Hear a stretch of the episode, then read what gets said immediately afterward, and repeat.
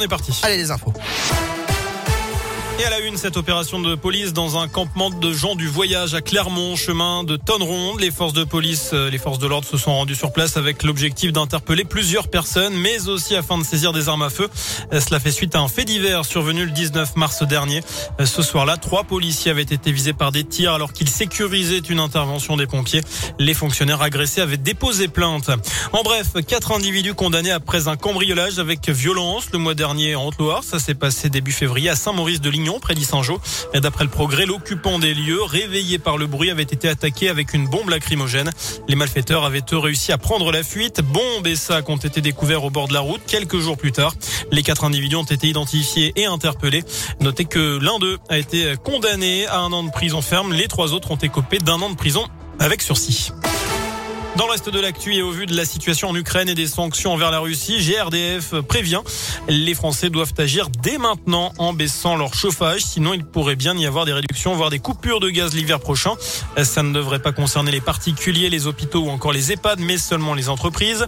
Et justement, est-ce que vous êtes prêt à baisser votre consommation d'énergie? C'est la question du jour sur radioscoop.com. Vous avez jusqu'à 19h pour répondre sur notre site internet. En parlant du conflit en Ukraine, au moins 7 personnes ont perdu la vie et 22 autres ont été blessées dans une frappe une frappe qui a partiellement détruit le bâtiment de l'administration régionale de Mykolaiv. C'est dans le sud du pays. De nouveau pour parler se tiennent aujourd'hui à Istanbul. La Russie qui annonce réduire radicalement son activité militaire dans les régions de Kiev et Tchernigiv. Des discussions ont également lieu en ce moment entre Vladimir Poutine et Emmanuel Macron. Et par ailleurs, Decathlon annonce suspendre l'exploitation de ses magasins en Russie. Les conditions d'approvisionnement ne sont plus réunies pour poursuivre l'activité. Fin de citation. Un rappel, c'est la dernière ligne droite pour Parcoursup. Les lycéens de terminale et les jeunes en réorientation jusqu'à ce soir minuit pour formuler jusqu'à 10 vœux sur cette plateforme d'admission dans l'enseignement supérieur. Ils auront ensuite jusqu'au 7 avril pour peaufiner leurs lettres de motivation et leur dossier de candidature. Parcoursup qui s'invite également dans la campagne présidentielle. La moitié des candidats proposent de supprimer ce dispositif. Ah. La France est très loin d'être exemplaire en matière de respect des libertés publiques et des droits de l'homme. C'est ce que dénonce Amnesty International dans son rapport 2021 publié aujourd'hui document qui critique notamment la politique d'accueil des migrants à deux vitesses selon s'il s'agit des Ukrainiens ou des autres nationalités.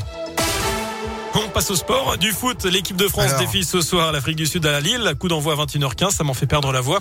Alors que le Portugal joue sa qualif pour la Coupe du Monde avec euh, la finale des barrages ce soir face à la Macédoine du Nord. Enfin, la sortie aujourd'hui d'une série documentaire sur Johnny Hallyday.